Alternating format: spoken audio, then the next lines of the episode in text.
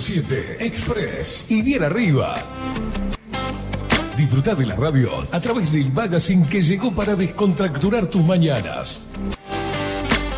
Con ustedes, Catherine Velázquez.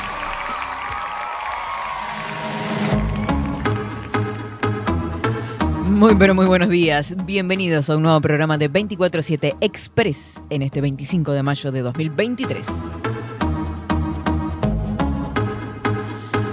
Bienvenidos, indios. De remo en mano. De canoa con flotadores. Muy buenos días, indiada guerrera y rebelde que está prendida como cada mañana en este Bajo la Lupa Contenidos y por supuesto a ellos, a los pequeñules, como andan todos como unos pollitos mojados con sus paraguas por las calles, unas cosas divinas. Bienvenidos. ¡Woo! Yeah. Eso es. Va. ¡Uh! Eso. Esto es terapéutico. Move los hombritos así. Si vas caminando, con actitud. Mentón alto. Va. Revoleando el paragüitas.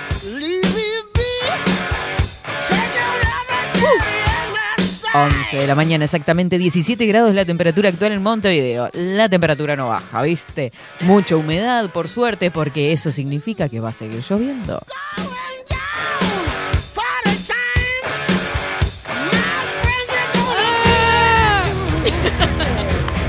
Va.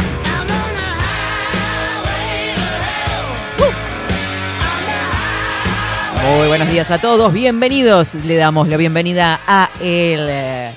Eh, Viste, yo hago esa pausa porque él en ese momento dice, me toca a mí, tengo que abrir el micrófono, me ubico, me siento. Facu Vikingo Estoy en posición. puedo Está en hablar. posición. Eh, sar- sargento, está en posición. Sí, señor. Cambie fuera. Un poco rara la voz de Milico. No me salió tan femenina igual. No, no, la mía, la mía. Ah. Que ¿Todo tampoco, tranquilo? Muy bien, muy bien. ¿Cómo Bueno, me alegro. ¿Llovió por las piedras? Eso Eh, me pregunto yo. Creo que sí. Cuando llegué anoche estaba el suelo mojado, así que estimo que sí. Pero no sé, ayer estuve todo el día acá. Ay, pobres. Claro, ayer era miércoles. Qué manera de llover, qué lindo. Pero mucha humedad, mucha humedad. Sí, sí, sí. Hoy sí, me sí. desmayé tres veces subiendo la escaleta. Ah, en fin, bueno, yo les cuento. Me he mojado. He pasado por todos los barrios de Montevideo en pocas horas. Ese, todo. de- no, una locura, una locura. Pero precioso, precioso todo, ¿eh?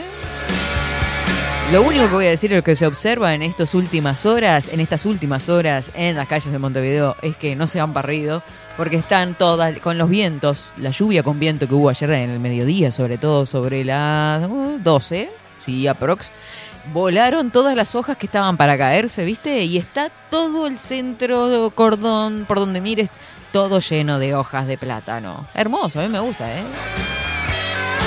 Le da un paisaje, una cosa hermosa.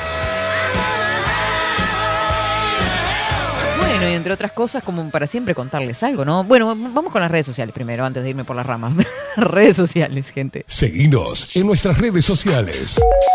Instagram, Twitter, Facebook, 24 barra baja 7 Express UI. Por supuesto, no se dice a través de todas las redes sociales, canales, arroba expresui 247 en Telegram, 247 expresui en YouTube. Vas, le das me gusta, compartís y todas esas cositas. Está todo pensado igual, ¿no? Porque siempre me da justo acá. Termina el tema.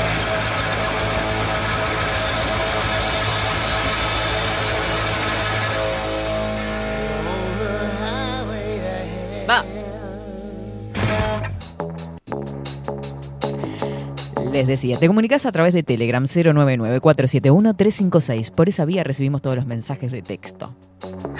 Entre los chismes habitualmente, que yo les tiro siempre algún comentario. Ayer conocí a una mujer, me puse a, charlar. Primero conocí a un, hombre que trabajaba en OCE de Salto. Y ahora conocí a una mujer de Florida que trabajaba en el Ministerio de Medio Ambiente. Hermoso. Pero bueno, me he enterado de cada cosa. Está complicado. Esto van a terminar todas la, la- flechazos y balas. No sé en qué va a terminar todo esto. No, no, no, pero. O sea, Vamos a traer documentación.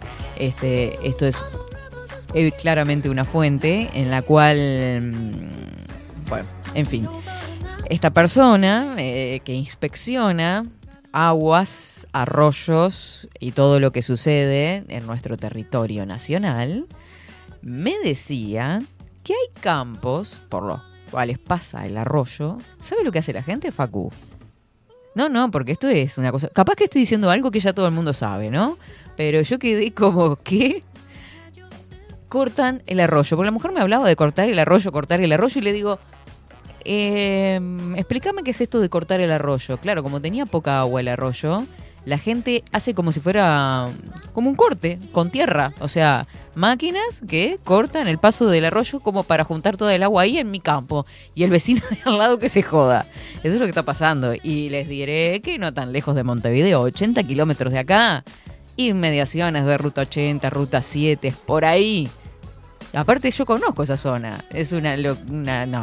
Bueno, eso está sucediendo en Uruguay, señores. Cortes de arroyos por parte de gente que es lindera al arroyo, que es pegada al arroyo. ¿Podrán creer? Yo quedé impactada cuando me contó eso. Y bueno, en definitiva el ministerio está haciendo un esfuerzo sobrehumano como para poder controlar todas estas situaciones, en definitiva, que son claramente irregulares. Cinco minutos pasan de las 11 de la mañana. Vamos rápidamente con el informe del tiempo, porque hoy un programa completísimo. A primera hora, esto como si fuera un, un campeonato de fútbol, a primera hora llega la doctora Soledad de Franco, psicopatía, eh, cuál es el perfil de las falsas denuncias, de, esa, de esos denunciantes que realizan falsas denuncias. ¿Tienen relación con la psicopatía? Lo vamos a ver nada más. Seguramente no va a dar solo un programa para esto, pero bueno, lo vamos a consultar a ella, a ver si puede venir. Y después, a segunda hora, llega ella, María García Marichal, con la columna El misterio de la palabra. Y hoy jueves, mitología griega. No saben cómo está Facundo. Está con el tridente, viste, del Poseidón ahí, así, pack, pelos. No, una cosa de loca. Ahora que lo estoy mirando se parece a Poseidón. Ya viene.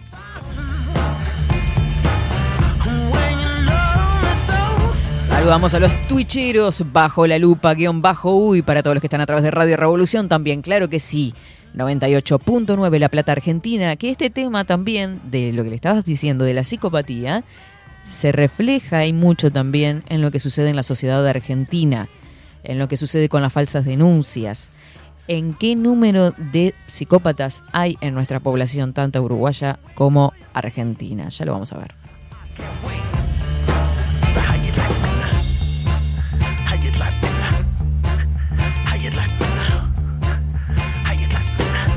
Hola, muy buenos días, India Hermosa, dice Sofi desde Twitch. Coco Leite, muy buenos días. Expreseros con humedad. Colabora, eh, colabora, leía la pelotuda. Bienvenida, Katy, buenos días. Eh, ¿Cuándo termina este mes? Dice Coco Leite. ¿Qué pasó, Coco? Si fue antes de ayer, primero de mayo. ¿Qué pasó? ¿Qué pasó? Diga, usted tiene micrófono y no sé qué habla. El, el mensaje completo eh, era un chiste. ¿Cuál? El de Coco. Muy bueno. Ah.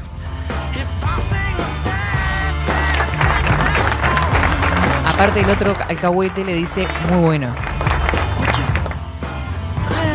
Bueno, hoy es 25 de mayo. Es el Día Internacional de Cumpleaños de mi hermano, ¿ok? 27 años cumple el pelotudo. Internacional, día internacional. Sí, sí, sí, sí, es internacional. Mire, acá está mi mouse que había perdido. Con razón no lo encontraba en mi casa. 27 años. Che, bueno, un beso grandote para Gastón, que está cumpliendo años. Por acá, feliz jueves, Katy. Soy Marta. Estás muy bonita como siempre. Muchas gracias, Marta. Pando presente, te cuento que en Fray Ventos llueve desde el martes. Anoche mucha tormenta eléctrica, a la tarde mucho viento. Y si estás en Pando, contame en Pando. ¿Cómo sabes toda la información de Fray Ventos? Por favor, Marta. Silvia sí, Catherine y también con tubos desde Arroyo hacia sus chacras. Bueno, ese capaz que no es tan, no sé. Pero que lo corten el arroyo, o sea, me parece un montón. Argentina llena de psicópatas, uno en cada esquina. Y yo te diré que, que tiene a la reina de las psicópatas ahí, ¿eh? Tiene a la reina de las psicópatas, y ustedes ya sabrán de qué estoy hablando. Hoy no podemos hacer choripán porque hay lluvia.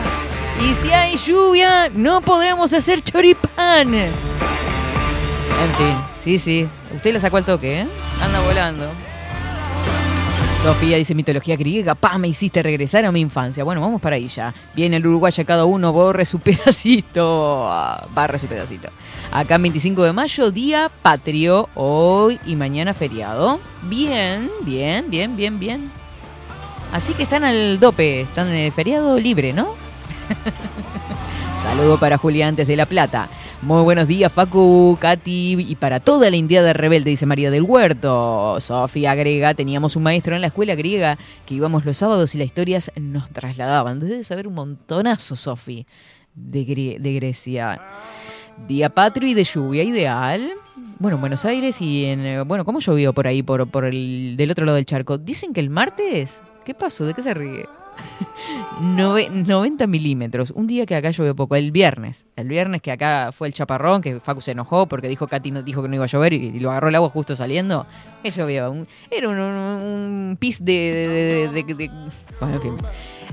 Nada llovió. Y en Argentina llovieron 90 milímetros, en Buenos Aires al menos. Eh, estoy en todo golpe, dice yo, pero mis hijos me tienen informada. Ay, mierda.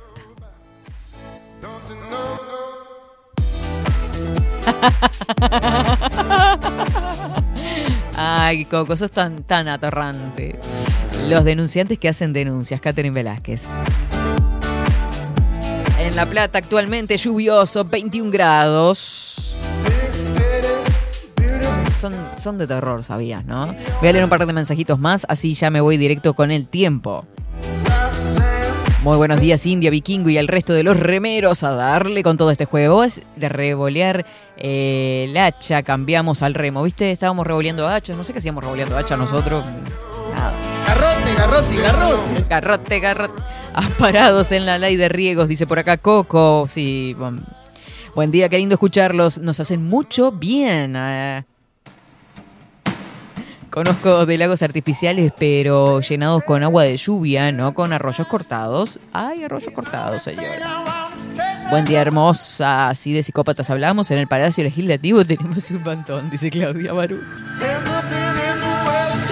Buen día, Katy. Saludame al chiquito de Facu, que ayer fue el día del operador. Buen fin de semana. Saludos a María. Bueno, Marcela te manda saludos. Facu, espero que hayas tenido un muy feliz día. Muchas gracias, muchas gracias. ¿Recibió regalos? Eh, no, regalos no, pero saludos varios. Saludos varios. Bueno, muy feliz día, Facundo. Nos vamos con el informe del tiempo. A ver, ¿hasta cuándo sigue lloviendo? ¿Guardamos los paraguas? ¿Los sacamos? ¿Nos quedamos con el piloto puesto?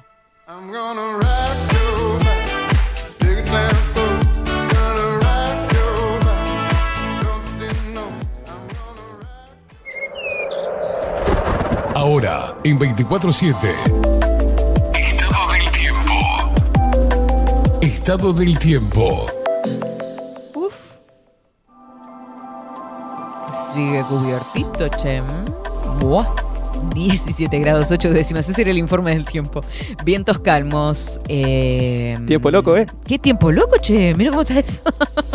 1014 hectopascales. La humedad que se ubica en el 98%, por supuesto. 8 kilómetros la visibilidad horizontal. Hoy tuvimos una mínima de 17 grados. Por eso les digo, no baja la temperatura. La máxima para hoy, 24 nuboso, probables precipitaciones aisladas. Este es en el momento en que los ómnibus empiezan a llenar de humedad y de calor.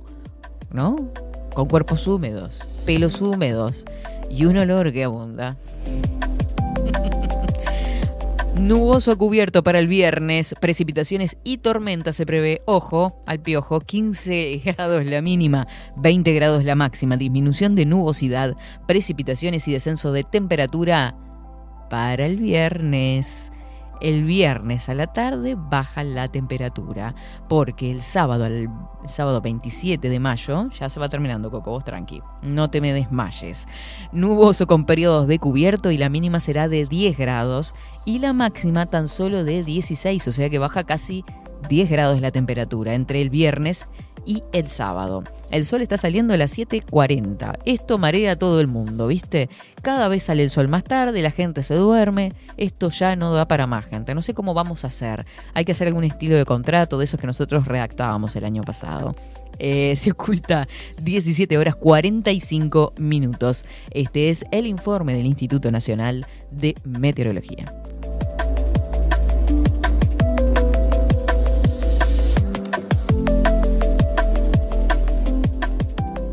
24-7 Express.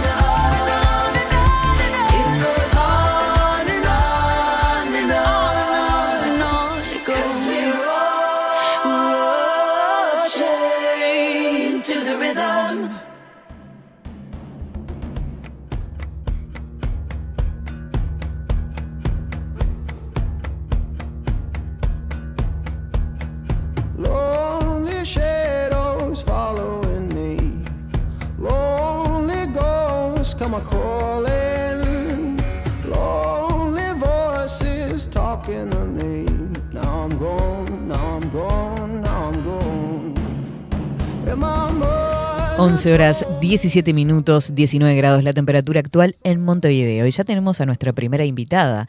Estamos junto a la doctora Soledad de Franco. Ella es eh, abogada especializada en psicopatía y asesoramiento a personas afectadas por psicopatía. Le damos los muy buenos días, bienvenida. Buenos días, gracias por la invitación, es un gusto enorme estar aquí. El gusto es nuestro. Pero, Le- eh, la verdad es que desde el verano estamos en charlas Sí. con, con Soledad para coordinar la entrevista. Este, agradecerte por la invitación a participar del taller que estuviste brindando a través de Zoom. Muy interesante, por cierto. Mucha información este, interesante. Para dar a conocer también, ¿no? Que es muy importante conocer sobre este tema. Eh, la primera pregunta que te quiero hacer es más sobre tu formación. ¿Por qué a vos, luego de haber estudiado abogacía, de ser doctora, por qué encontraste en la psicopatía algo o una razón para especializarte? Sí, bien, te cuento. Mira, creo que todas las personas que ingresamos en esta área de estudio que es tan especial, hemos tenido algún contacto cercano con eh, personalidades de este tipo. ¿verdad? Yo- mm, fue mi caso. eh, tuve cerca a una persona así y yo siempre fui muy inquieta intelectualmente. Entonces eh, empecé a buscar, a investigar, pero ya te digo, hace muchos años, por el 2009, 2010, investigar a ver, bueno, ¿qué era esta persona, no? Y empezó a ver en, en- en el área más psicológica, ¿no? Hasta que doy con algo maravilloso que es con la Escuela Argentina de Psicopatía. Mira. Y allí digo, bueno, pero esto explica lo que me está pasando o lo que ya me ha pasado en realidad. Y empecé, bueno, a formarme.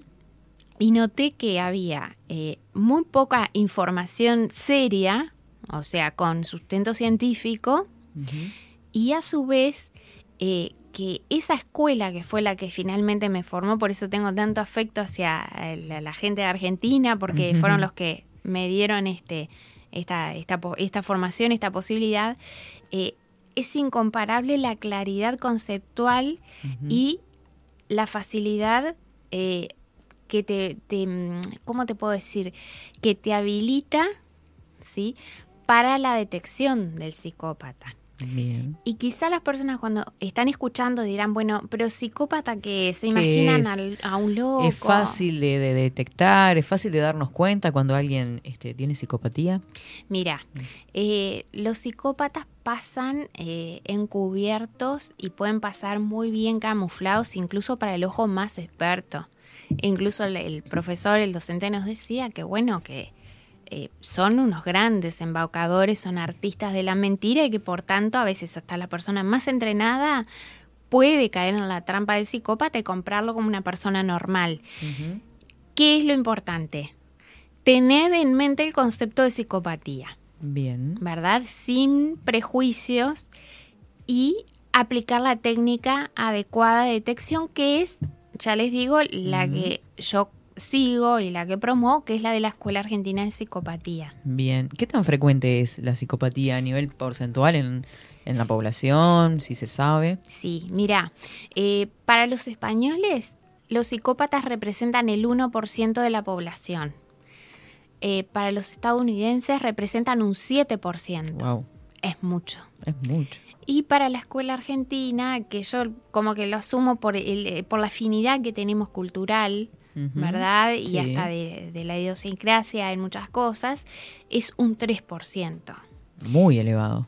Es mucho. Vos fíjate, Katy, que si eso lo trasladas a Uruguay, ese porcentaje tenemos un- en Uruguay, perdón, 90.000 psicópatas. Wow. Entonces, todas las personas dirán, bueno, ¿y qué tiene que ver la psicopatía con el derecho? Eh, tiene que ver todo, absolutamente todo, porque los psicópatas generalmente son aquellas personas que se parapetan muy bien en situaciones donde hay poder. Y cuando me refiero a poder no estoy hablando solamente de poder político, sino en las más diversas aristas. Por ejemplo, en las sectas, ¿sí? El poder Bien. religioso, los referentes espirituales, eh, obviamente... Falsos líderes, entonces. Exactamente. Los, los jefes psicópatas, como es uno de los libros que nosotros estudiamos y bueno, que trabajamos. Y lo importante es eso, tener eh, en mente que el psicópata no es eh, el doctor Lecter que todo el mundo se representa en su mente cuando siente la palabra psicópata. Es muy importante tener en cuenta eso. El psicópata es una persona que viste y calza como nosotros, que tiene la apariencia de, normal, de normalidad más absoluta, pero que su esencia, o sea, su forma de ser en el mundo, su personalidad es excepcional y según criterios estadísticos es atípica.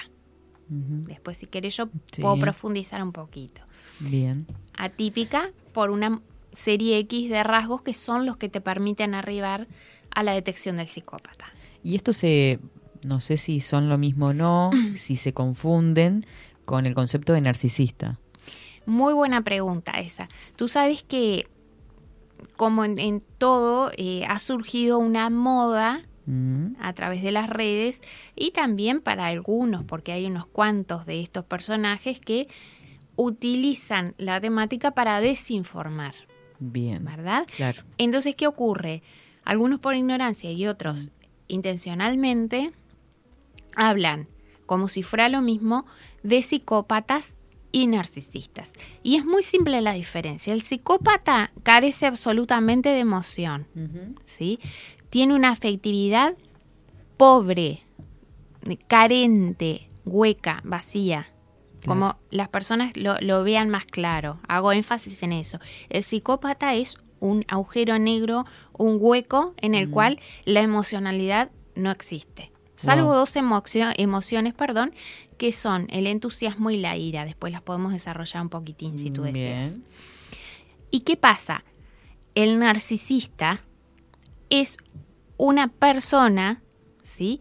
Que tiene un trastorno, que tiene una, una patología de tipo psicológico, ¿sí? Que hace que él, como ser de angustia que es, ¿sí? Mm. Como un buen neurótico, ¿sí? Dependa, para sentirse bien consigo mismo, del halago y del elogio de los demás. Bien. Se entiende perfecto la Se entiende claro. Entonces, ¿qué pasa? El psicópata no necesita validación de ningún tipo. O sea, el psicópata No le importa. se siente Dios. Es lo que yo le digo a la Mm. gente. No le importa. O sea, ejemplos hay miles de psicópatas destructivos y dañinos. Hitler, Stalin. Actualmente, bueno, el, el- el señor este de Rusia que está generando toda esta problemática con, con, con Ucrania. O sea, eso para poner ejemplos como muy groseros.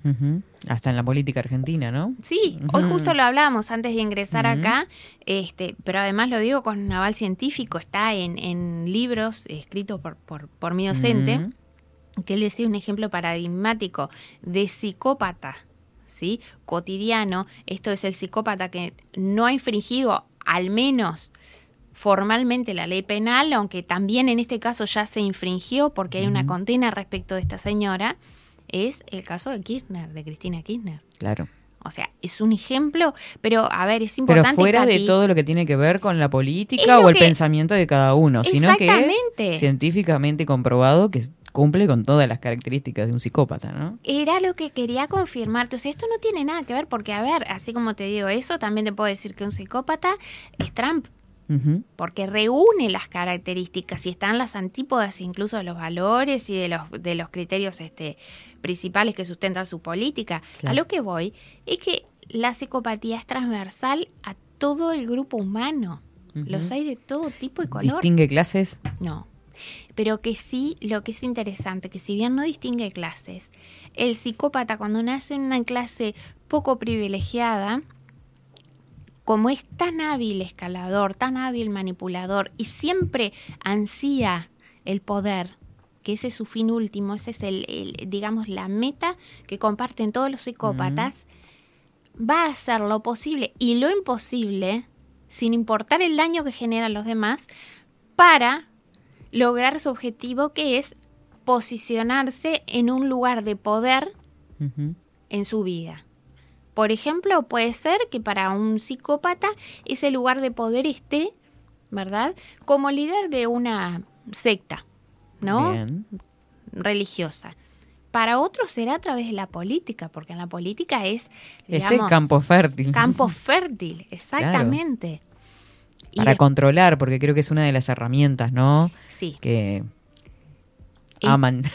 Exacto, es muy interesante lo que tú planteas. Yo creo que la audiencia si entiende que la meta, el fin último del psicópata es el poder, después podemos incluso profundizar en distintas aristas, pero teniendo claros conceptos básicos, va a poder entender eso que tú decías en relación al control. El control es un medio frecuentemente utilizado por el psicópata para, ¿verdad?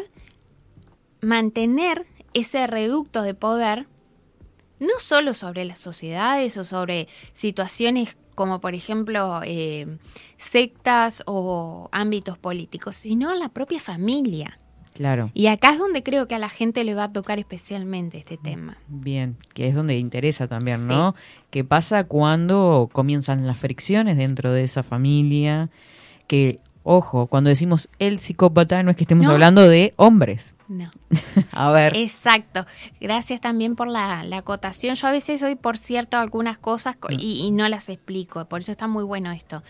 Eh, la psicopatía se divide por partes iguales, o sea, 50 y 50, ese 3% para la escuela argentina, entre hombres y mujeres. Esto es, hay que sacarse una buena vez el mito de que por ser mujer alguien es naturalmente buena. No. Claro.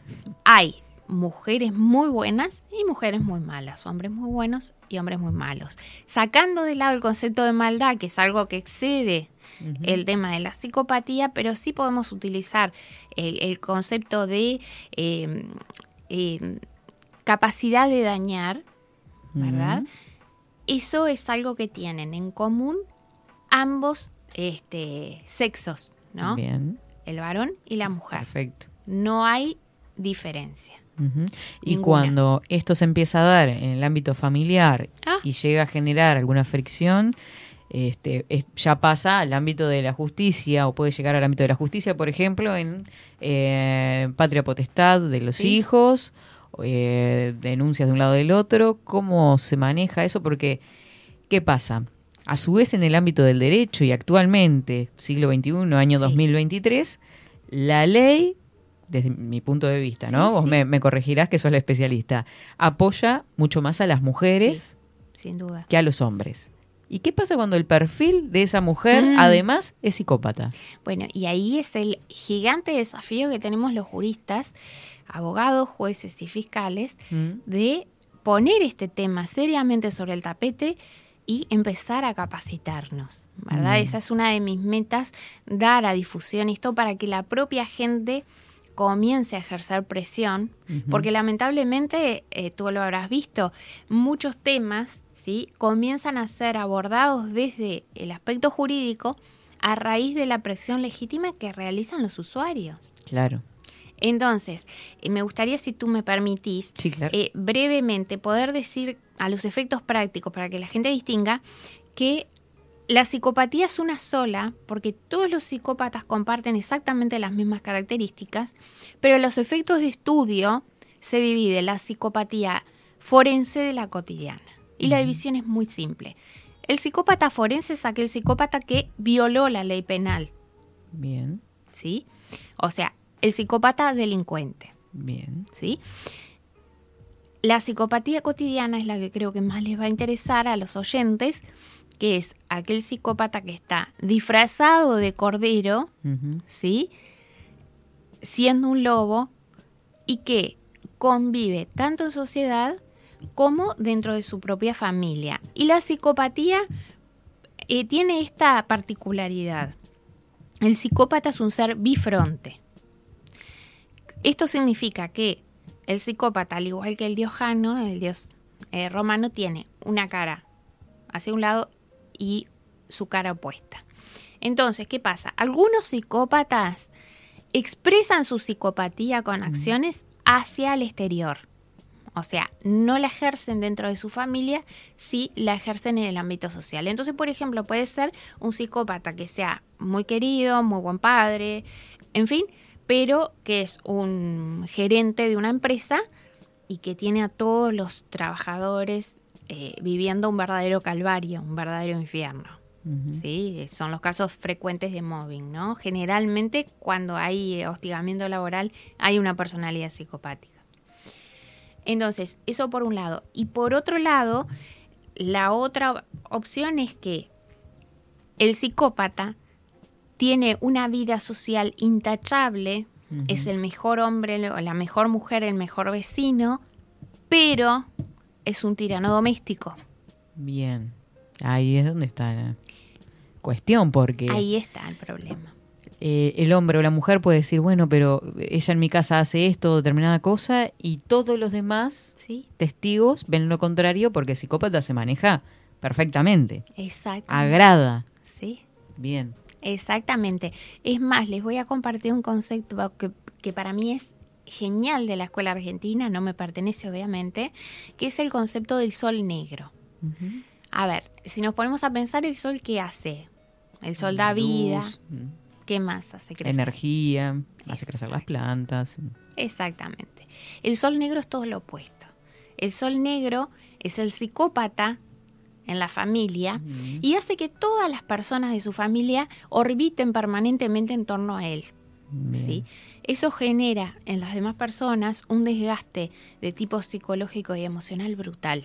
Mm, ¿sí? Además del desgaste físico.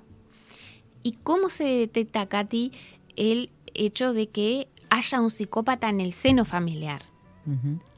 A través de la figura del emergente. ¿Y el emergente cuál es? Es esa persona que está conviviendo en familia con un psicópata, puede ser la pareja, eh, los hijos, los padres, en fin, que terminan en un centro médico o en un psicólogo con una colección de problemas Bien. de tipo mental o físico. ¿Y qué ocurre? Lo último, y ya redondeo, que si eh, los profesionales de la salud no están preparados para reconocer la psicopatía, Mm. van a atribuir seguramente los efectos, ¿sí? De convivir con un psicópata a la propia personalidad del consultante. Claro. Tenés estrés. tenés estrés, no te sabes adaptar correctamente al ámbito en que convivís, tenés colesterol alto, pero ni siquiera se indaga, bueno, cómo es el contexto familiar. ¿verdad? Y eso después, eh, en realidad, salta a la vista cuando mm, Sí. se mm, de- hace declaraciones, ya sea el niño, no sé cómo, cómo se maneja en el ámbito ahí. Exacto, por eso es muy importante eh, los servicios este, de salud eh, en el área preventiva, porque ¿qué ocurre? Si, por ejemplo, eh, una familia X está afiliada a un centro mutual Mm. y aparece primero la esposa o el esposo, después aparece un hijo, otro hijo, otro hijo, todos con distintos problemas de salud. Bien. O sea, hay que saber poner la lupa Mm. sobre ese grupo familiar y plantearse qué extraño, ¿no? ¿Qué está pasando en esta familia? Quizá sea una mera coincidencia, pero no, es, no, no creo personalmente ni en las coincidencias ni tampoco es lo más frecuente. Porque el psicópata intoxica a toda la familia. ¿Por qué? Porque el psicópata, como buen adicto a la adrenalina, genera constantemente el conflicto, promueve el conflicto, la desunión, la pelea entre hermanos, Mm. ¿sí? Entonces, ¿qué pasa? La persona común y corriente no tolera vivir en ese ambiente, Claro. no lo soporta. Y el cuerpo tarde, más temprano que tarde, pasa factura. Es un trabajo bastante interesante porque si es de- difícil detectar y si este Muy. psicópata, por ejemplo, con su encanto, con esa parte exterior que muestra, encanta justamente a un fiscal, a un juez, Total. ¿cómo eh, las resoluciones no serán del todo justas? No. ¿No? Efectivamente, ¿no? Claramente, ¿no? Eh, le- bueno, a la prueba está y de hecho yo lo veo con los casos que acompaño y en los que trabajo como, como abogada y también como acompañante este, a las personas que han sido afectadas. Es tremendo lo que viven con estos sujetos. Y hay un mito en relación a que quien se empareja con un psicópata, ¿sí? Es una persona débil, frágil, no. Eso es un mito absoluto. Las parejas de psicópatas suelen ser personas exitosas en su vida personal, fuertes, con un carácter este, que da batalla. Justamente porque, porque al psicópata no le sirve tener en su seno familiar una persona que a todo le diga amén. Mm, Necesita del conflicto. claro. Entonces, ¿qué ocurre? A esa persona con una personalidad fuerte, pero obviamente incomparable con la del psicópata, ¿cómo se le gana, Katy, día a día a través del golpe, del golpe pequeño, del juego de la recompensa variable? Hoy te trato bien, pero a la tardecita vengo y, y te hago una escena por nada. Claro. Y ahí la persona es cuando empieza a tener serias dudas incluso sobre sí mismo. Ahora actualmente fíjate que tengo un caso de una persona que es una profesional de la salud, una mujer muy exitosa y fue absolutamente depredada por su marido. Y no bastó con eso, que la depredara, pero física y emocionalmente, sino que la terminó internando en un psiquiátrico. Ah, Sí. ¿Y qué ocurre? Eh, tuvo que llegar a ese punto extremo. ¿sí? Para que recién ahí los servicios este, de la propia institución, después de muchas sucesivas internaciones, se empezara a plantear si ella estaba en esa situación por una causa propia Claro. o era reactivo a algo que ella estaba viviendo. Por suerte se han empezado a dar cuenta y lo estamos trabajando juntos, pero de esos casos hay muchos. Y denuncias falsas que Ah. te han... Las denuncias falsas es tremendo, porque ¿qué pasa? Tú para mm, denunciar a alguien falsamente, ¿sí? A sabiendas de que yo, por ejemplo, voy y te denuncio y digo, eh, Katy me eh, difamó o Katy hizo tal y tal cosa, y la expongo a esa persona a un procedimiento de tipo penal, ¿sí? O de tipo civil especializado, necesariamente tengo que carecer de empatía, ¿sí? Es decir, ser incapaz de ponerme en tu lugar y decir cómo se va a sentir ella si yo le hago una denuncia que no es cierta, eh, cómo le puede afectar a la otra persona, ¿sí? Evidentemente el psicópata es una persona, el psicópata denunciante es falso, tiene la capacidad de ver en el otro no una persona, sino una cosa. ¿verdad? Claro. Entonces a la cosa, bueno, se la puede maltratar, carece de emociones. Las relaciones son utilitarias para los psicópatas, ¿sí? Claro. Entonces, ¿qué pasa? Si, por ejemplo, en el marco de una separación, que es cuando más se ve, ¿no? Eh, el psicópata o la psicópata, reitero porque se aplica de ambos lados, quiere deshacerse rápidamente de la pareja, Mm, ¿sí? El camino más llano, más directo, más rápido es el de la falsa denuncia. Claro. Promovido porque por el hecho de que cuando hay apariencia de denuncia falsa, pasa archivo el expediente, Pero no se investiga, ni tampoco se pone al falso denunciante a disposición de la justicia penal, que es lo que correspondería, por una simulación de delito. Eso no está pasando. Y bueno, y ni qué decir con el tema de ese beneficio que tenemos las mujeres, y como tal me, me incluyo, que bien usado quizás sea loable, pero mal usado es absolutamente destructivo Para hacer estragos, ¿no? Causa estragos, que es el solo hecho de que, imagínate, yo salgo de acá, eh, se me ocurre ir a la, a la comisaría y digo que bueno, que mi pareja me está eh, maltratando, que me está vulnerando, esto y lo otro. No me van a pedir absolutamente ningún tipo de comprobación o de prueba. ¿sí? Y lo más probable es que además, si yo tengo hijos con esa persona y no tengo otro domicilio, voy a pedir la exclusión del hogar. Claro. Y esa persona va a terminar saliendo de su casa con lo opuesto, Ujú. ¿sí? Eh, pero reitero, Sin derecho a ver a sus hijos. sin derecho a ver a sus hijos, porque automáticamente se interrumpe el régimen, o sea, de comunicación con los niños. Ah. ¿Y qué pasa?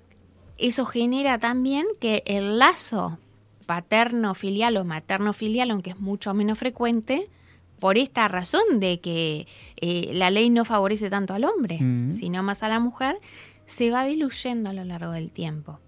Claro. Y parte de esa eh, ilusión del, del- de, digamos, de, de ese lazo va unido también a toda la manipulación que el genitor psicópata, porque no son ni padres ni madres, sino genitores, transmiten el gen, el gen se encarga de llenarle la cabeza a la criatura para ponerlo en contra del otro Claro. padre. Entonces, por eso es que cuando escuchan a los niños sin la debida preparación, ¿no? Eh, la criatura va y dice, bueno, no quiero ver a mi padre. claro. ¿Y por qué? Y no quiero ver a mi Es padre. malo. Es malo. Y bueno, pero sí, no lo quiero ver. Y no son capaces de trascender y preguntarse si no será posible que ese niño esté siendo coaccionado. Fíjate tú el daño que causa el psicópata a personas ya formadas y con personalidades adultas. fuertes, adultas, Claro. ¿qué no puede hacer de un niño? Bueno, las denuncias por abuso sexual es tremendo. Sí, bueno, ese es un capítulo aparte, Soledad, que vamos a... Por porque te voy a hacer la invitación este, en vivo, ¿no? Este, invitarte claramente, porque no vamos a poder abordar todos los temas No. este, en un programa solo, en elaborar un ciclo en el que podamos abordar tanto en la política, que recién están comentando acá, este que o sea que Biden que le llenó la frontera a Putin de fábricas de armas químicas y Zelensky que surgió de un golpe de estado dado desde la embajada americana de Kiev son personas normales y no, en realidad no, no es que estemos diciendo eso. No, Fueron en Putin, absoluto. Trump y Cristina Kirchner ejemplos, gente. Ejemplos. Hay miles. Claro. Y, y señores, Podemos analizar cada uno de ellos. y- Exacto. Incluso un día lo podríamos hacer. Sí, O sea, abocarnos en la psicopatía a nivel político y Sí, ahí sí. abarcar a los líderes mundiales. Sin duda, y hay algunos incluso que están muy bien disfrazados como Mm. políticos este, reputados y que no han generado ni han provocado guerras, Mm. pero que también tienen una personalidad de base psicopática. Claro. Y así como vamos a poder abordar también y, a- y desarrollar el caso de las falsas denuncias, Ah, sí. cómo se da en el ámbito familiar y cómo tanto el padre o la madre, y la madre además amparada por la ley, Sí. esta nueva ley en realidad que ampara a las mujeres, manipulan tanto a los jueces, Sí. que eso es lo Sí. tremendo, como a sus propios hijos. Sí, sí, sí, totalmente, que es la famosa eh, alienación parental, que es negada con argumentos que carecen de sustento, ¿sí? Por organizaciones que, bueno, que priorizan el interés de la mujer al de los niños, olvidándonos que los niños son el futuro. ¿sí? Y que tampoco van a ser niños sanos en la medida que queden a cargo de un progenitor, ¿sí? Claro. Que no está en condiciones de criar esas criaturas. Y las ¿no? traumas que pueden generar a futuro, ¿no? Porque en definitiva ya desde que vamos al psicólogo nos están preguntando cómo fue nuestra infancia. Exacto. Y si ya tenemos este panorama que en realidad con lo que nos estás diciendo nos damos cuenta de que se repite mucho más de lo que creíamos, Sí. este genera en realidad termina generando una sociedad bastante enfermiza Sí. en términos generales, ¿no? Soledad, agradecerte este tiempo. Este, sé que quedaron muchas puntas que vamos a retomar próximamente, tal vez la semana que viene o la siguiente, pero lo vamos a, a programar para que la gente pueda tener una información más completa de cada uno de los temas que estuvimos abordando hoy. Cuenta con ello, Katy. Y bueno, yo encantada de tener esta oportunidad porque es hasta un desafío personal poder dar visibilidad a este tema tan importante y que afecta a tantas personas. Seguro que muchos oyentes dirán, eh, quizá tengo un sol negro en casa y no era muy consciente. Sí, sí, y hay cosas que se empiezan a visibilizar. Sí. Así pasaba la doctora Soledad de Franco, especializada en psicopatía y asesoramiento a personas afectadas por psicopatía. Muchísimas gracias. Gracias a ti.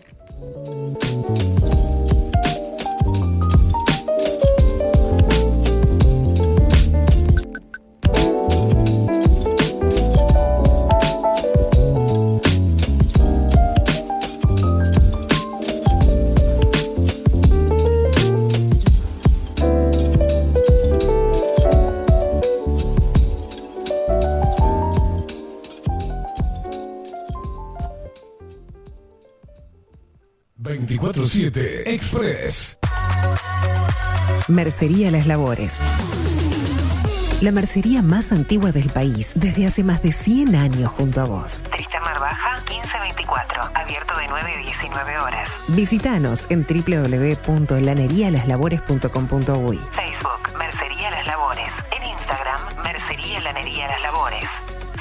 094-893-881. En artículos de mercería y lanería, lo que no encuentra aquí, no existe. La Carola. 13 años haciendo las mejores paellas y tortillas españolas de Montevideo. Sus chefs, Marcos y Carola, no solo ofrecen las mejores paellas, sino que también tienen las mejores pavlovas de la ciudad. Cuentan con un jardín exclusivo para tapeos, degustaciones de vinos y reuniones familiares. También ofrecen un menú express con opción de pasta y jugos naturales. De martes a viernes a partir de las 20 horas, sábados y domingos, también al mediodía. Instagram, La Carola Tapas. Gonzalo Ramírez 2225, esquina Juan Polié. Reserva tu lugar 099 24 20 72.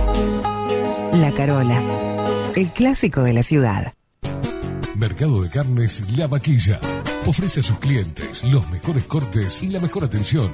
Ventas por mayor y menor. Descuentos especiales a colegios y caterings. Envíos sin cargo. Teléfono 2-208-9877. Horarios de lunes a sábados, de 7 a 13.30, de 17 a 20 horas. El tierno sabor de nuestras mejores carnes a su mesa. Mercado de Carnes La Vaquilla. Avenida San Martín, 2555. Teléfono 2-208-9877. Envíos sin cargo. Si estás en Miami, Florida y querés renovar los pisos de tu hogar o reformar tu baño y tu cocina, la mejor opción es CM Great Services, la empresa de construcción que le da vida a tu diseño. Más de 20 años de experiencia avalan nuestro trabajo. Reformas, revestimientos de pisos, baños y cocinas. En Miami, Florida, CM Great Services. Contactanos al 786 536 8822. Pescadería El Italiano. Ubicados en el puertito del buceo, les ofrecemos pescado fresco todo el año y gran variedad en mariscos, productos de excelente calidad, llevando confianza a su mesa. Los esperamos con la mejor atención personalizada. Pescadería El Italiano, de martes a domingos, de 8 a 20 horas. Contamos con envíos. Pescadería El Italiano. Comunicate al 2-622-7930 y por WhatsApp 095 43 3502. Estudio Jurídico Notarial, Perezcal y Asociados. Más de 25 años de experiencia en todas las materias, representando a estudios nacionales e internacionales. Una amplia trayectoria en materia penal, sucesiones y reivindicaciones. Más de dos décadas de experiencia recuperando terrenos ocupados. Torre Gorlero, oficina 20, 21 y 22. 099-309-319. Estudio Jurídico Notarial, Perezcal y Asociados. La imagen lo es todo. Adolfo Blanco, fotógrafo profesional. Una buena foto guarda tus recuerdos y también puede vender tus productos. Cobertura fotográfica de cumpleaños, bodas, eventos empresariales, retratos, books, fotos de productos, fotos para web. Fotógrafo profesional, Adolfo Blanco, 099 150 092. Hola, ¿cómo estás? Mi nombre es Maru Ramírez. Soy locutora profesional desde hace 26 años. Cuando me preguntan, ¿cualquier persona se puede dedicar a la locución? Mi respuesta es bien sencilla. El 20% es la voz y el 80% es lo que vos haces con ella. En los workshops que doy de locución comercial, descubriremos no solo si quieres ser parte de este mundo, sino también cómo trabajar de tu voz, cómo organizarte, cómo ejercitar tu voz para una mejor dicción, modulación y respiración. No, no importa que no tengas conocimiento de locución. Lo que importa son las ganas de aprender y descubrir un mundo nuevo que te pueda ayudar a conocer tu voz y una nueva forma laboral. Te espero. Dale, comunicate por WhatsApp al 095-062-082 o por Instagram, arroba marulocutora. Wolfer Contenedores. Realizamos oficinas, viviendas y proyectos a medida. En Wolfer Contenedores armamos el proyecto para tu vivienda con uno o más contenedores. Visita nuestro showroom en Ruta 1, kilómetro 155-500 y elegí tu vivienda. Wolfer Contenedores para entrega inmediata. Informate al 094-263-705 45 20 31 63 o en wolfer.com.uy. Wolfer Contenedores desde Colonia y Montevideo para todo el país. Builder. Transformación Digital. Creamos la estrategia de transformación digital para que tu empresa avance y se adapte a los desafíos de hoy. Desarrollo y posicionamiento web, community management, planes de marketing digital, Builden. Transformación digital. Comunicate al 094 400 060 o escribinos a hola@builden.uy. Mostrá tu mejor sonrisa. En Timbo, consultorio odontológico, te ofrecemos la atención y todos los tratamientos necesarios para recuperar tu salud bucal. Reserva tu consulta diagnóstico sin cargo al 099-750-182. Te esperamos en Colonia 1181, oficina 505, esquina Cuareim. Nombrando a Bajo la Lupa, obtendrás un 10% de bonificación. No postergues más la sonrisa que te mereces. Timbo, consultorio odontológico. 099-750-182. Café Jurado, directamente desde la planta hasta su propia taza, siempre garantizando la mejor calidad. Café Jurado, su cuerpo, su intenso sabor y su aroma hacen de nuestro café un placer único. Desde 1912, pasión por el café. Salón Libertad tiene todo lo que te puedas imaginar. El salón más completo del centro. Agencia oficial de timbres notariales, profesionales y judiciales. Paraguay 1344. Teléfono 2 900 3833. Grupo Service. Servicio técnico especializado. Huawei, iPhone, Xiaomi. Trabajamos con todas las marcas. Contamos con servicio express. Cambio de pantalla en 30 minutos. Grupo Service. Grupo Service. Reparación de celulares, computadoras y tablets. Encontrarnos en nuestra web gruposervice.com.uy y por WhatsApp 094 389 568. Seguinos en nuestras redes sociales. Instagram, Twitter, Facebook 24 barra baja 7 Express UI.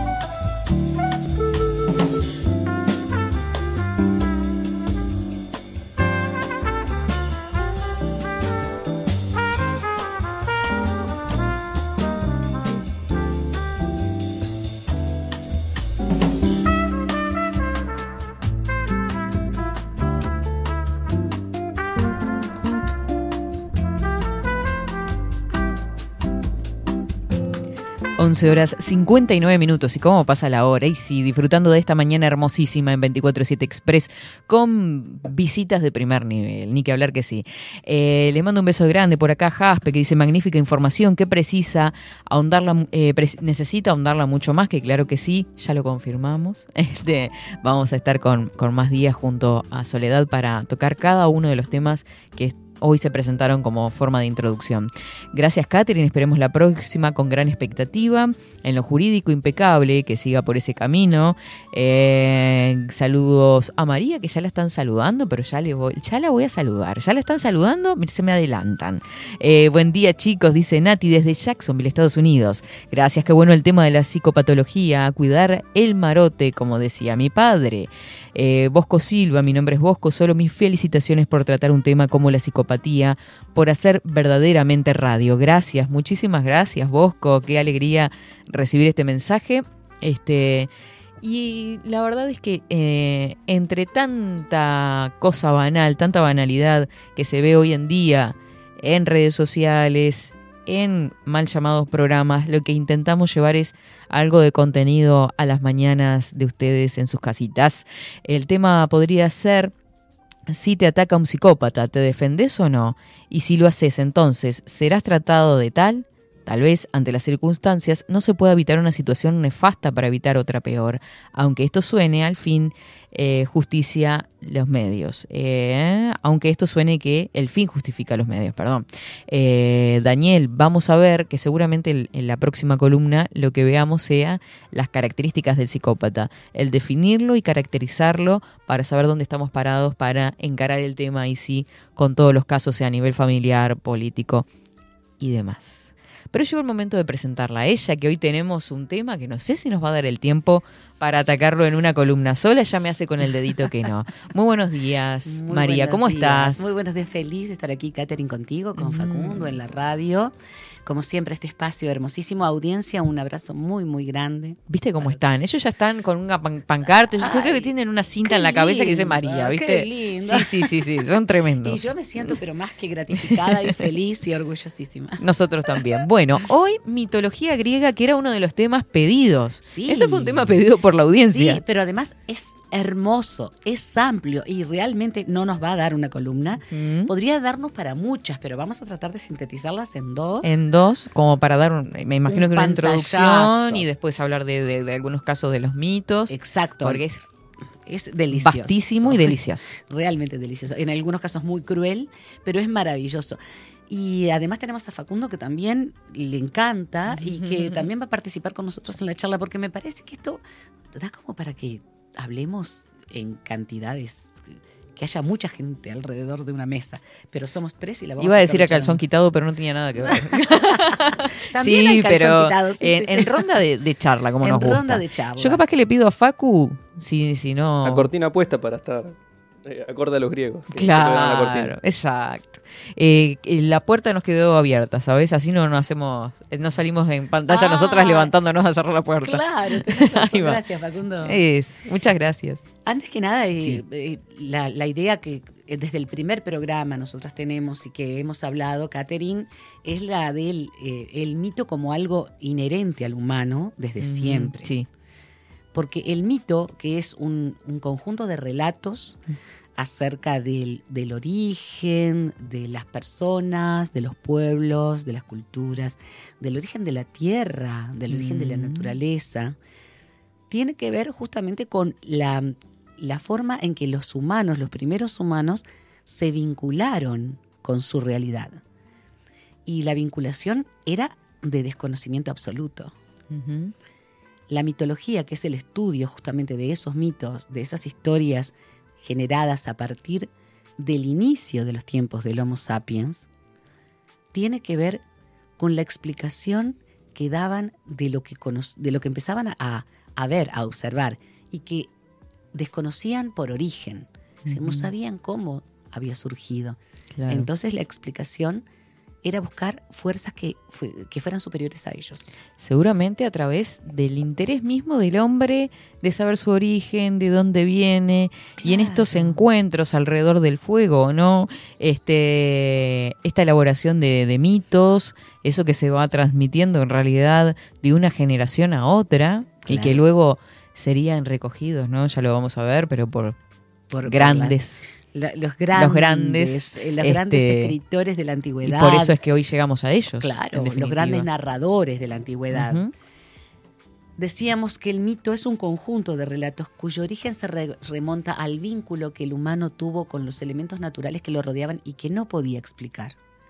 No podía encontrarles una explicación. Fenómenos del tiempo atmosférico, Claro.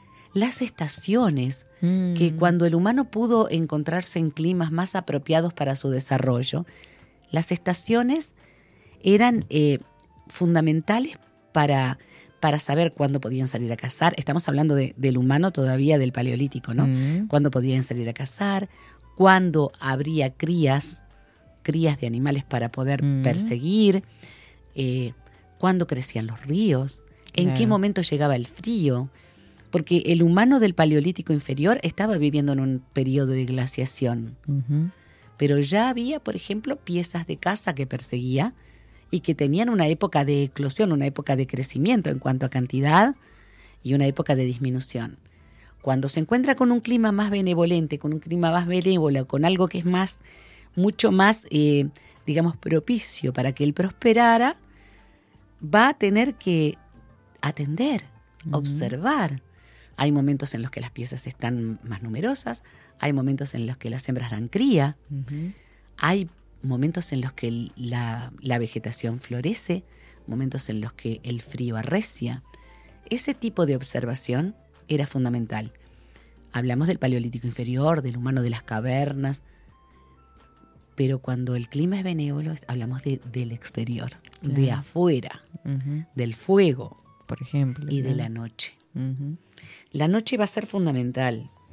La observación del cielo va a ser fundamental, no solamente por la maravilla que determinaba los ciclos de- lunares, eh, los cambios en aquel astro que aumentaba, que disminuía, que a veces no se veía, que a veces sí, las estrellas, Mm. que incluso en, en los humanos que siempre buscamos patrones en todo, en las formas que tienen las nubes, en la forma que tienen las piedras, en- buscaban los patrones en las estrellas. Claro. Y esa observación va a hacer también que vinculen los fenómenos de la Tierra con el cielo, Mm. las estaciones con las estrellas visibles, Claro. los periodos de crecida de los ríos con algunos fenómenos del, del cielo nocturno. Y entre la observación de la naturaleza y sus cambios, la observación del cielo y el vínculo.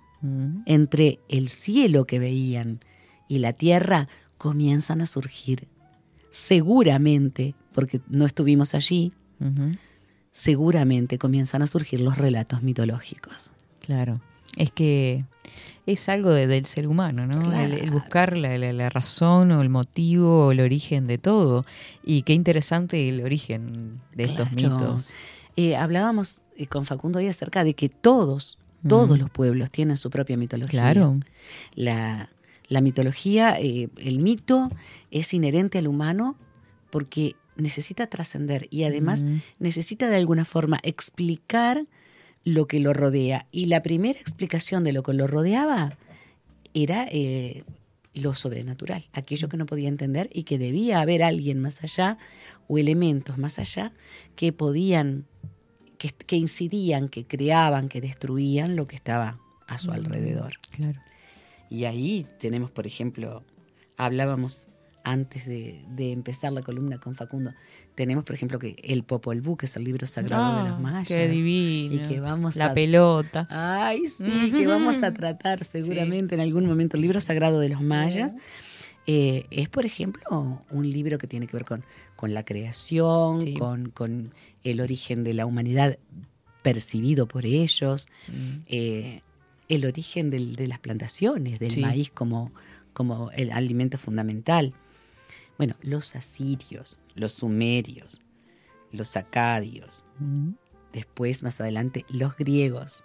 Claro. En quienes vamos hoy a fundamentarnos en, en la mitología griega. Pero no nos tenemos que olvidar que los griegos se abastecen de los pueblos que los rodeaban, entre ellos los sumerios, los asirios, que fueron los grandes conquistadores, y los cretenses, porque los cretenses van a ser justamente quienes van a dar origen. La civilización minoica primero, micénica después, son las que van a dar origen justamente a los mitos, a los mitos griegos en los que nosotros nos vamos a Y fundamentar. cada pueblo habrá puesto su, su ingrediente, Por ¿no? supuesto. E incluso vamos a ver cómo se, se combinan, cómo se Mm. articulan los mitos hebreos Mm. con los mitos que tienen que ver con los egipcios, Sí. con los mismos griegos posteriormente y cómo después se van a ir de alguna manera enriqueciendo unos con otros. Bueno, y cómo después, este, en realidad, Roma toma todo este mundo, eh, la pluralidad de dioses, digamos, este, con su nombre en romano, ¿no? Exacto, O sea, es- lo vamos a ver después cómo cada uno tiene su paralelismo. Mm. Quiero recomendarte, recomendarle a Facundo, recomendar a todos quienes gusten de la mitología, a un autor de quien vamos a hablar más adelante. Es un gran ensayista, un gran ensayista, es británico. Se llama Robert Graves. Robert Graves tiene, si quieres mostrarlo, eh, ensayos exquisitos, porque además es un escritor libro. eh, eh, exquisito. Este está en dos tomos, los mitos griegos, pero tiene los mitos hebreos. eh, no, no recuerdo qué otros tiene, pero sé que tiene, por ejemplo, la historia de la poesía y de la literatura a través de las civilizaciones en un libro enorme que se llama La diosa blanca, este, que es realmente de- delicioso de leer y con una información, una riqueza de información que realmente vale la pena, vale la pena. Y acá, acá hay bueno, mucha investigación, muchísima investigación y además una narración hermosa, porque narra los mitos con una narración preciosísima, Mm, preciosísima. Nosotros decíamos que la, mm, la mitología grie- griega, que después va a ser la greco-latina, e incluso como decías vos muy bien, van a cambiarle los nombres, tiene sus inicios en, en la civilización minoica y posteriormente micénica, o sea, en Creta. Creta fue, de alguna forma, eh, el inicio de la civilización griega. ¿Qué pasó con la civilización minoica y posteriormente micénica? Se habla de una destrucción natural provocada seguramente por un tsunami del Mm. Mediterráneo o un gran terremoto. E incluso hay allí alusiones que podrían haber tenido que ver con la Atlántida, ¿no? En, en las islas del, del mar Egeo. Pero nada muere definitivamente. Y no. Y quienes sobreviven a, a la, civil- a la destrucción van después a enriquecer lo que va a ser primero la, la civilización del Peloponeso, el origen de, de la civilización que fue la ateniense posteriormente. ¿no? Alrededor del año 1200 antes de Cristo ya hay una recopilación de mitos que tienen que ver con todo el origen de la, de, de la mitología greco-latina. ¿Quiénes lo fueron distribuyendo? Los aedos y los rapsodas. Eh, sí, ¿Qué haríamos sin ellos? ¿Qué haríamos sin los aedos y los Ujú. rapsodas? Facu. Mirá Acá, ese mapa, fíjate. qué hermoso, qué trabajo. Ay, qué hermoso. Ah, qué trabajo de producción. Me encanta. Ahí tenemos el mapa Mm. donde aparece Creta, justamente al sur de la pantalla. Creta con la civilización, que dio origen a la civilización minoica y micénica, me encantaría que buscaran porque realmente fue espectacular. Tenía una estética increíble, una, una forma de, de vivir impresionante. El toro era su, su animal sagrado. Había incluso este, deportes que se hacían sobre, sobre los toros, sobre el toro de, de, de Minos. Y bueno, el Mm, Minotauro, sí, Minotauro por ejemplo, el mito del Minotauro tiene que ver con eso. Sí. Y posteriormente teníamos el Peloponeso, que es la parte sur de Grecia, que parece una mano, es una Mm. península dentro de otra península, ¿verdad? La península balcánica, que es donde se encuentra Grecia, tiene el Peloponeso, que es donde se origina justamente la civilización, y donde los aedos y los rapsodas cantaban o narraban estas historias. Perfecto. El aedo era un, un poeta que cantaba, era un Mm. juglar, digamos. Es como un juglar de la Edad Media. Exactamente. Sí. Entonces, ¿qué hacía el aedo? El aedo cantaba acompañado de una lira. Cantaba la poesía. El rapsoda la contaba y tenía un vados, creo que era el nombre, que era un, un bastón. Mm. Y en ese bastón, ¿m? con ese bastón hacía el ritmo. Es decir, él hacía una, una declamación, pero la marcaba el ritmo con un bastón. Casi siempre se sabía todo de memoria, pero a veces podía, el, ra- el rapsoda podía ir a los textos que estaban escritos. Y bueno, por ejemplo, el comienzo de la Ilíada, ¿no? Que fue obviamente cantado oralmente.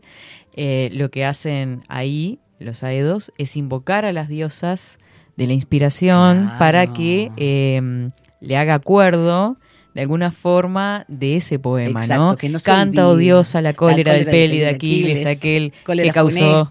Sí. Todos conocemos dentro de lo que es la Ilíada. La Ilíada y la Odisea, justo ahí tenemos, la justamente. Eh, Este es un rapsoda porque tiene un, tiene un bastón. El bastón se llamaba Rabdos. Rabdos era el bastón. Entonces, en este caso, por ejemplo, de los aedos y los rapsodas, eh, lo que van a hacer, como decís vos, es, es invocar a la inspiración, invocar a las, Las diosas, musas. a las musas.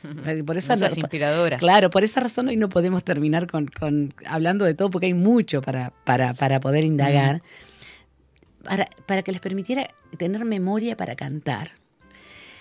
Homero es uno de los grandes poetas y de los grandes rapsodas, y podríamos decir que era Edo también porque se dice que era músico, y va a tener en la Ilíada y la Odisea eh, una recopilación ya escrita Mm. que hasta el día de hoy, afortunadamente, nosotros podemos disfrutar. Ni que hablar. La Ilíada, que trata sobre la guerra de Troya, Mm. una guerra que se produce según justamente los mitos debido al rapto que hace el Paris de Helena, la bellísima Helena. Se la rapta a Menelao. Claro, entonces Menelao, eh, digamos, va a, a invadir Troya para poder rescatar a su esposa. Mm. En realidad, sabemos que esto es nada más que un desencadenante o posiblemente una excusa, porque había mucho temor debido a que Troya crecía económicamente y crecía Claro, culturalmente. Fue la excusa. Claro, y acá los griegos de alguna forma querían, los atenienses, Mm. de alguna forma querían este, retener ¿no? todo el poder que tenían sobre el Mediterráneo conocido, que ya Mm. a esa altura estaba bastante, bastante, digamos, el conocimiento y, y- y, mm, la hegemonía económica que tenía Grecia era muy importante. Claro. Y ahí la- seguramente la gente se, enseguida se va a lo que son las películas, ¿no? Que recrean, por ejemplo, Pero- eh, Ili- la Ilíada. Claro. Que hay que tener cuidado ahí Claro. porque hay diferencias con el texto original. No hay duda. Este, muchas. Muchas. Porque, por ejemplo, en el texto original la Ilíada, Aquiles no muere. Claro. ¿No? Claro. Entonces, este, incluso termina con el eh, toda la ceremonia de muerte de Héctor. Claro.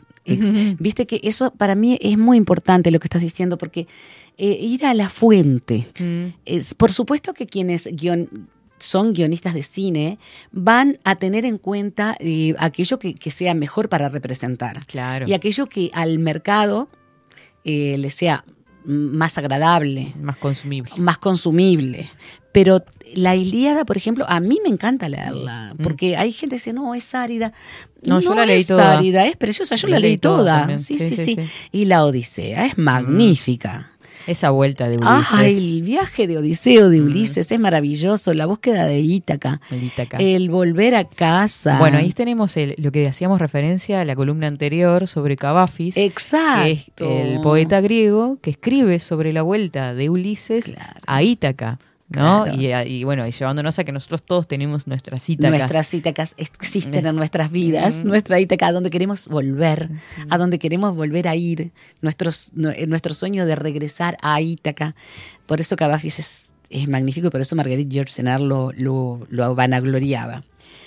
Entonces, en la Ilíada y la Odisea, la Ilíada es sobre la guerra de Troya, la Odisea tiene que ver con, con este Odiseo o Ulises para los romanos, que va a ser eh, el viaje de regreso desde justamente desde Troya a su Ítaca y se encuentra con una enorme cantidad de dificultades en el camino, incluso hasta amores que intentan retenerlo. Imagínense que es un libro. Eh, es exquisito. A mí me todo encanta. lo que le puede pasar. Ah, a mí no me, es que me vuelva encanta, nomás. Me encanta. Por eso decimos siempre, ¿no? Fue una odisea llegar a determinado. La lugar. odisea, esto fue una odisea. ¿Por qué? Por todo lo que hay que hasta llegar. Y mientras tanto, Penélope va tejiendo y tejiendo, esperando, esperando el regreso. Exacto.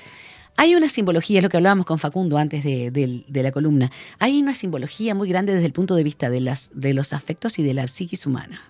En toda lo que es la mitología. Sí. En la mitología de todos los pueblos, pero en la griega especialmente porque tal vez porque es el, el origen de lo que somos nosotros. Sí, claro. Es el nuestro- origen de la cultura Nuestro occidental. origen cultural, exactamente. Nosotros vamos a ver que otro de los grandes escritores también fue Hesíodo. Hesíodo fue poeta, Ujú. fue, eh, fue un aedo que escribió muchísimo acerca de la génesis del mundo y de los reinos de Grecia, la teogonía y los trabajos y los días. Los trabajos y los días es un libro imperdible. Bueno. La teogonía no la leí, pero los trabajos y los días es maravilloso. Vamos a hablar un poco de lo que es el panteón griego, así ya podemos charlar los tres.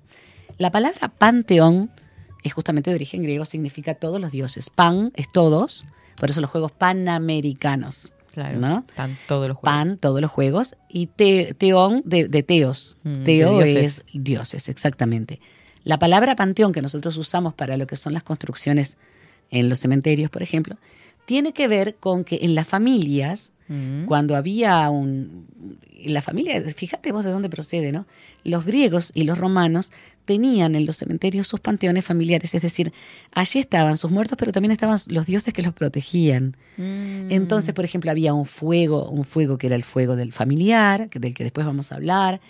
Este, los dioses que protegían a la familia, fueran dioses mayores o dioses menores, porque es muy rica la mitología griega Mm. con una cantidad impresionante de dioses que van desde el inicio hasta los dioses hasta los dioses más menores Mm. y que tenían su importancia muy grande, de ahí la palabra panteón. Entonces, cada civilización tiene su panteón, tiene sus dioses. Y en este caso, hablamos del origen, origen. Mm. Facu, si vos querés hablar del origen, eh, digamos, de, de lo que da A la profe a toda- está preguntando, por favor. Eh, no, para eso conseguí esta, esta imagen. A ver. Con, Ahí está. con- con una visión eh, tierna Ahí- de los dioses. Una visión, ahí está, una, una visión que- que forma todo el- aproximadamente el árbol general, genealógico. como, como de un árbol genealógico. ¿no? De, de todos los dioses. Los, los padres de, de todos los dioses, digamos los padres del universo en sí mismo, son Urano, el cielo, y Gea, que La es la tierra. tierra. Ah, y qué, qué escándalo que armaron esto. Ah, Te digo que los dioses eran tan egocéntricos, con hambre de poder.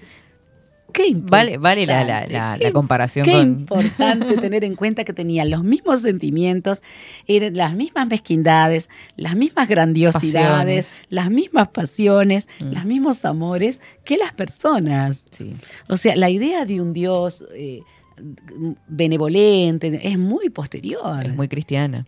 Es muy, cristi- y muy cristiana, ni siquiera hebrea, porque el Dios de los hebreos No, es malo. Es el eh, Yabel. Yahvé, Yahvé no te perdonaba Te va- sí, una. te daba. Te da. Yahvé Claro. no te perdonaba una. La concepción que tenemos nosotros de ese Dios, Sí. casi una cosa etérea, Sí. blanca, buena, todo eso es, Es muy posterior. Muy posterior, es muy cristiana. Sí. Es muy, muy de la época del cristianismo. Entonces, te- eso es fundamental, tener en Mm. cuenta que desde los, los que dan origen al, a, digamos, a todo lo que es la naturaleza, la tierra y hasta el cosmos mismos, Urano, el cielo, Gea o Gaia entre los griegos, la Ujú. tierra, que van a ser los padres de Cronos y Rea. Cronos es el tiempo. Sí. Por eso lo de cronometrar, cronómetro, cronos es el tiempo. Y Rea, que viene a ser, digamos, la, la parte femenina de la creación, Sí. tiene que ver con el flujo menstrual, tiene que ver con el líquido amniótico, tiene que ver con el or- el- la aparición, la aparición, el Mm. nacimiento.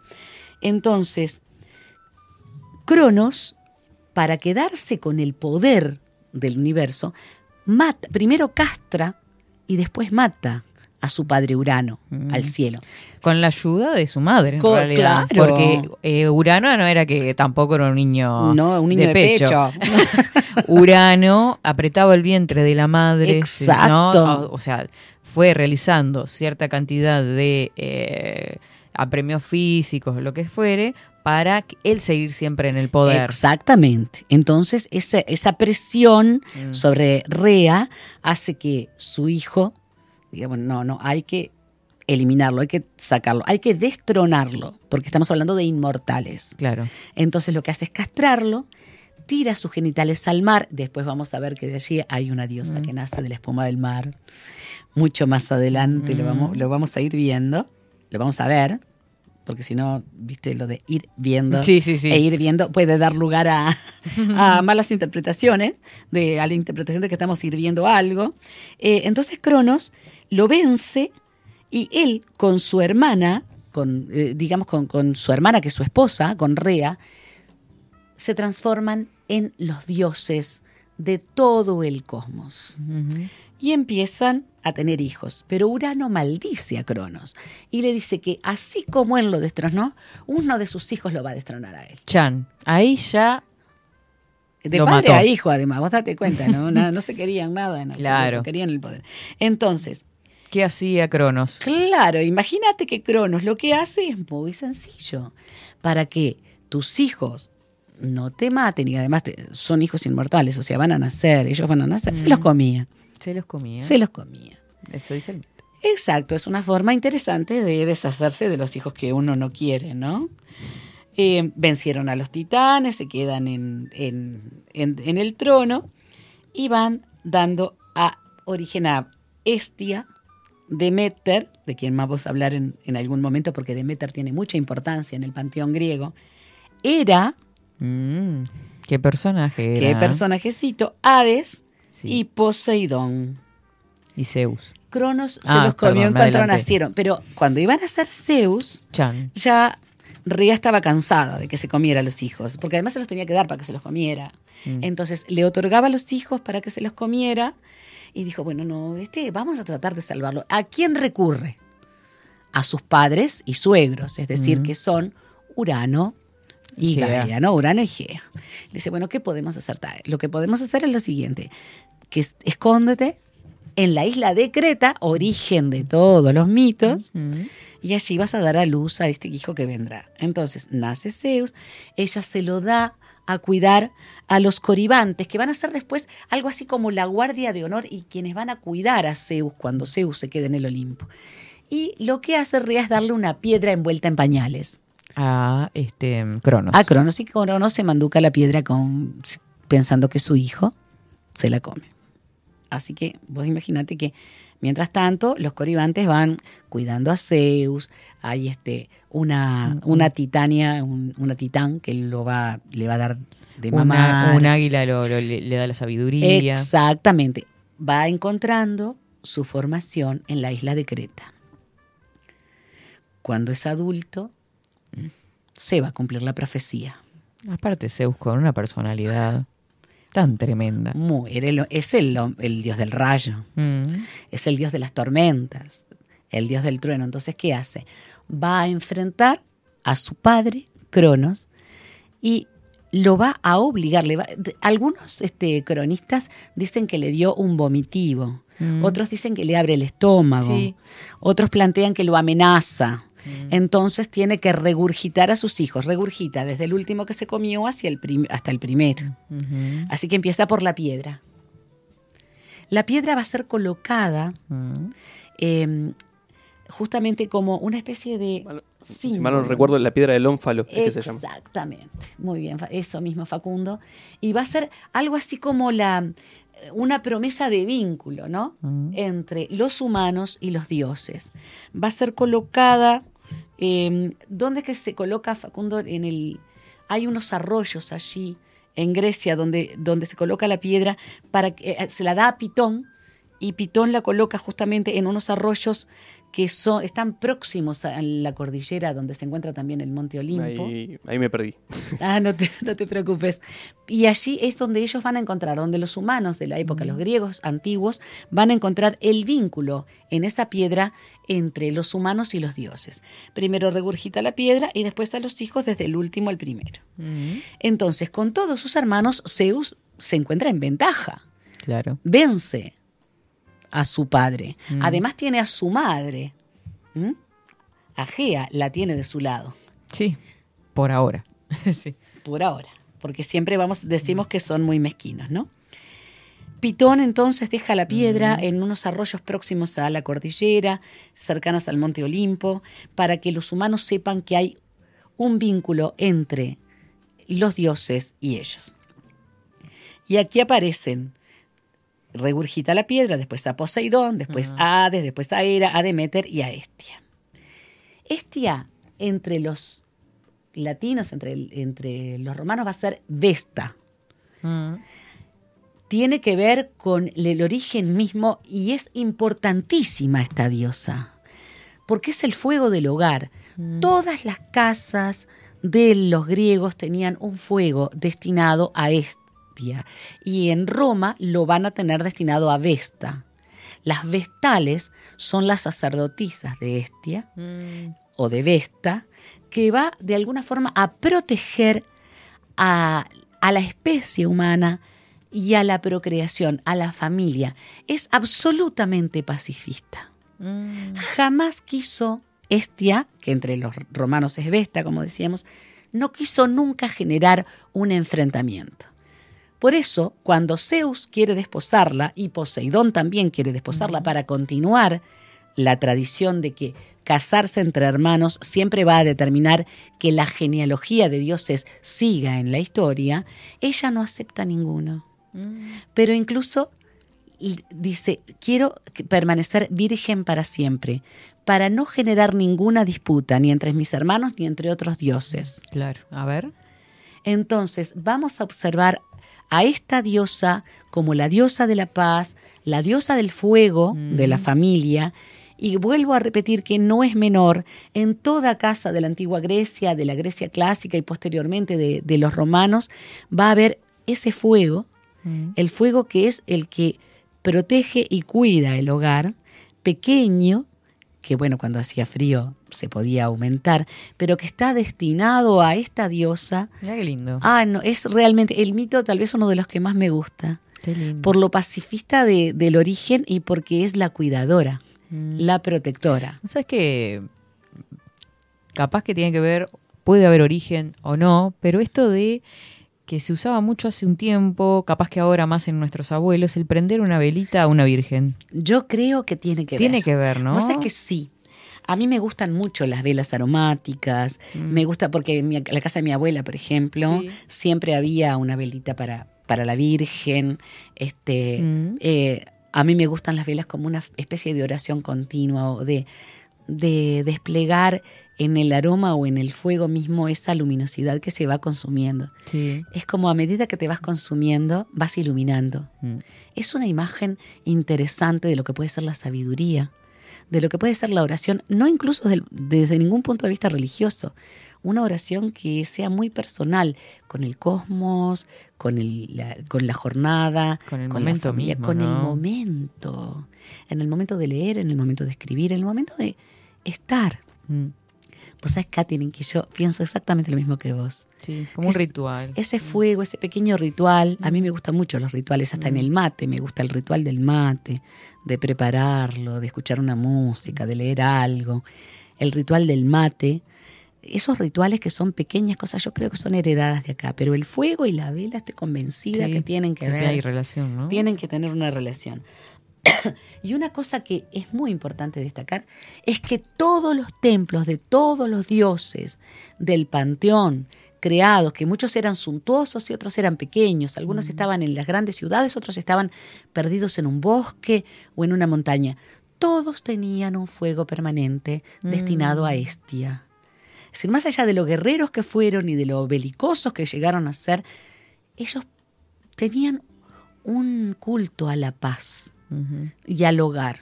y a la familia. Claro, encontraban bondad y refugio al mismo tiempo, claro. luego de las guerras también. Por eran supuesto. dioses muy confrontativos. Por supuesto que sí. Demeter. Ah, Demeter es una diosa que me encanta. Demeter, que fue Demetra o que fue también Ceres entre los romanos, fíje- fíjense en la, en- en la imagen quienes nos están viendo, la diosa de la agricultura, del ciclo vital purificador, es decir, lo que muere para renacer. Vos date cuenta todo lo que observaban.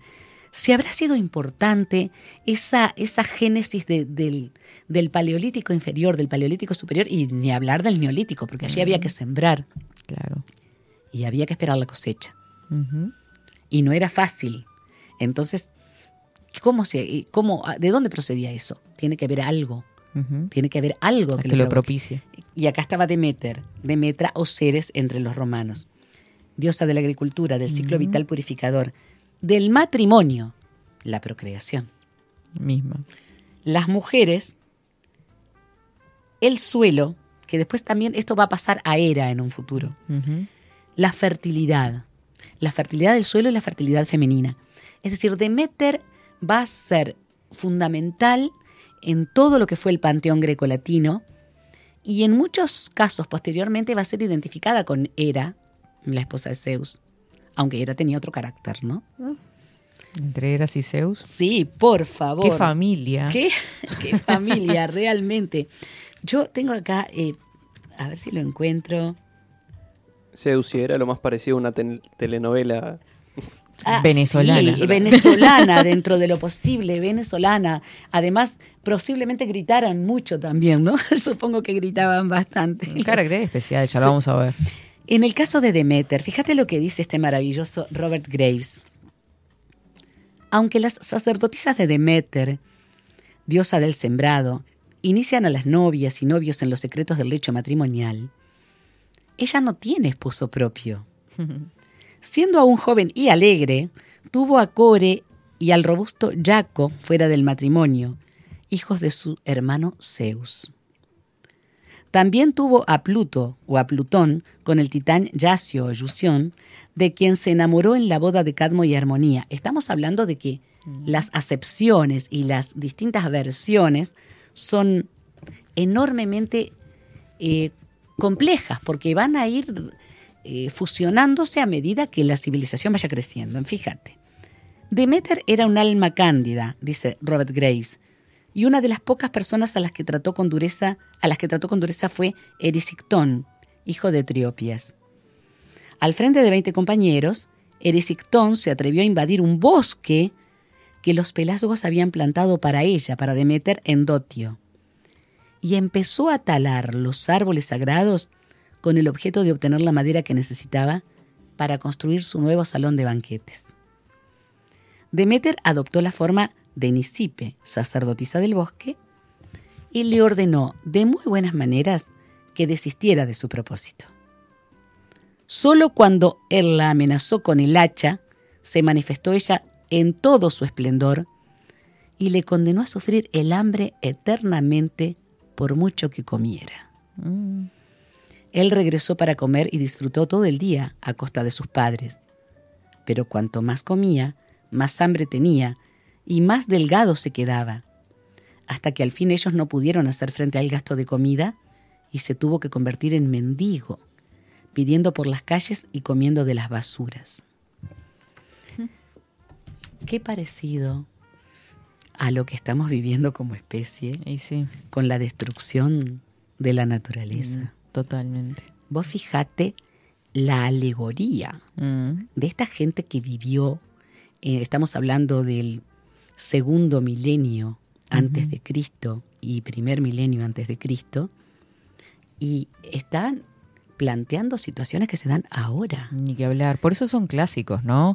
Claro. Por eso es clasicismo, justamente, porque eso después se va a ir siempre retomando, porque en el mismo ser, creo yo, está la, la, la creación que es maravillosa y al mismo tiempo la destrucción. Totalmente, Pero, bueno, Eh, María, estamos con los cinco primeros este, hermanos, ¿no? Sí, sí, Que son los que van a generar todo de acá en adelante. por supuesto. ¿Qué te parece si la, la próxima columna ya abordamos desde ahí porque Facu se tiene que... Pero por supuesto, además me parece estupendo. No, y además ya nos queda bárbaro ahí dividido, porque así viene, no nos... viene genial, porque después viene justamente Zeus y Claro. allí toda la parte de, de los hijos Mm. y todas estas este, eh, deidades que tienen mucho que ver con hasta con el arte con el arte plástico.